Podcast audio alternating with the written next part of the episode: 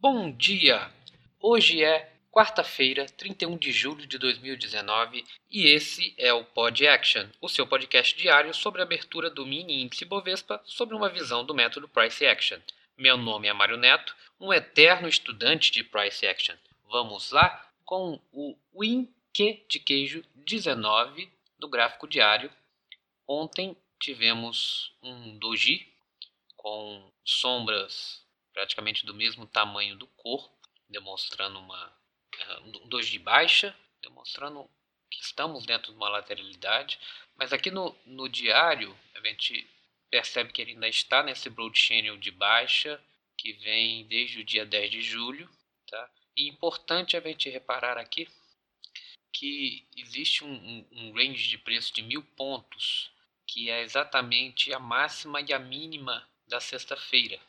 Vocês observarem lá no dia 24 de junho, praticamente é a mesma mínima, praticamente a mesma mínima e a mesma máxima. Então esses preços de 103.600 e 102.500 são dois magnetos muito fortes que a gente tem que acompanhar, principalmente ele está ele estando vindo nesse broad channel de baixa, ele pode amanhã, por exemplo, ele pode repetir algo muito parecido com a sexta-feira. Também um doji e, e, respeitando esses dois pontos. Então podem ser dois pontos de realização. Tá? No 60 minutos, a gente observa que os, os movimentos projetados estão funcionando, estão funcionando muito bem. Se vocês pegarem as pernas do dia 29 da segunda-feira de ontem, vocês vão observar que elas têm o mesmo tamanho. Então, é, é, utilizar muito agora nesses dias dentro dessa lateralidade, os movimentos projetados, quando se formar uma perna, a gente utilizar. A gente pode ver isso aqui desde no dia 26, primeira subida, teve os mesmos pontos na segunda, na segunda perna. Então é um ponto importante. Uma coisa, vamos olhar aqui já no 30 minutos. Uma coisa importante que dá para ver aqui nos 30 minutos o seguinte: se a gente traçar uma linha aqui do dia 26, dessa mínima do dia 26, com a mínima de ontem, tá? É, tá, é uma linha de uma linha de canal de alta e se a gente pegar lá desde a da máxima de segunda-feira com a máxima de ontem e traçar uma linha também, você vê, dá para perceber que ele está fechando um triângulo, está fazendo um triângulo, está fechando. Então, e, e, a força vendedora ela começou a perder ontem no final da tarde.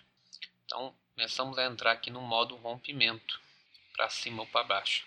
Eu vejo uma probabilidade maior dele descer por conta do canal de baixa, porém ainda pode lá em cima buscar essa linha de tendência de baixa lá do diário.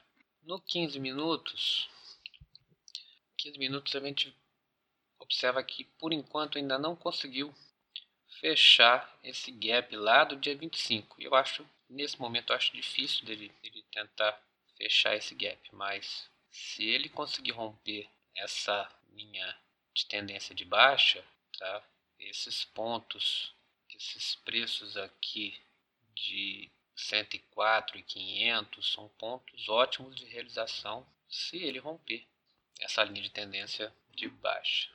Nos 5 minutos, a gente consegue acompanhar que ele está dentro de uma TR, e se a gente observar a mínima do dia 26 de julho e a máxima de segunda-feira, do dia 29, e traçarmos aqui um, um considerarmos que isso é a mínima e a máxima dessa lateralidade que veio desde o dia 25, estamos exatamente, o fechamento de ontem foi muito próximo, 103,200, foi muito próximo de 50%, que é 103,220.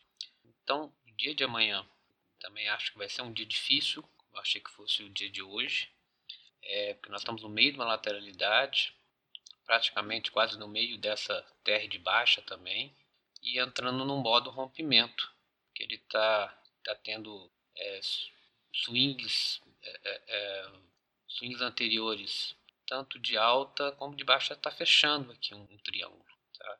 Eu vejo uma probabilidade amanhã de, de se repetir, como eu falei lá no gráfico diário, de se fazer uma, uma, uma barra negativa aqui ou até positiva, de mil pontos, mas dentro desse range.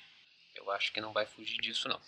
Amanhã temos estoque de petróleo às 11h30 e tem relatório do FONC às, 13, às 15 horas, que pode movimentar também bastante o nosso mercado. Ok? É isso, pessoal. Bons trades para todos e até amanhã com mais um Pod Action. E só mais uma coisa. O ponto que vai ser utilizado para iniciar uma operação é o menos importante. Um gerenciamento correto, com um contexto favorável, isso sim é que aumentam as chances de ganho.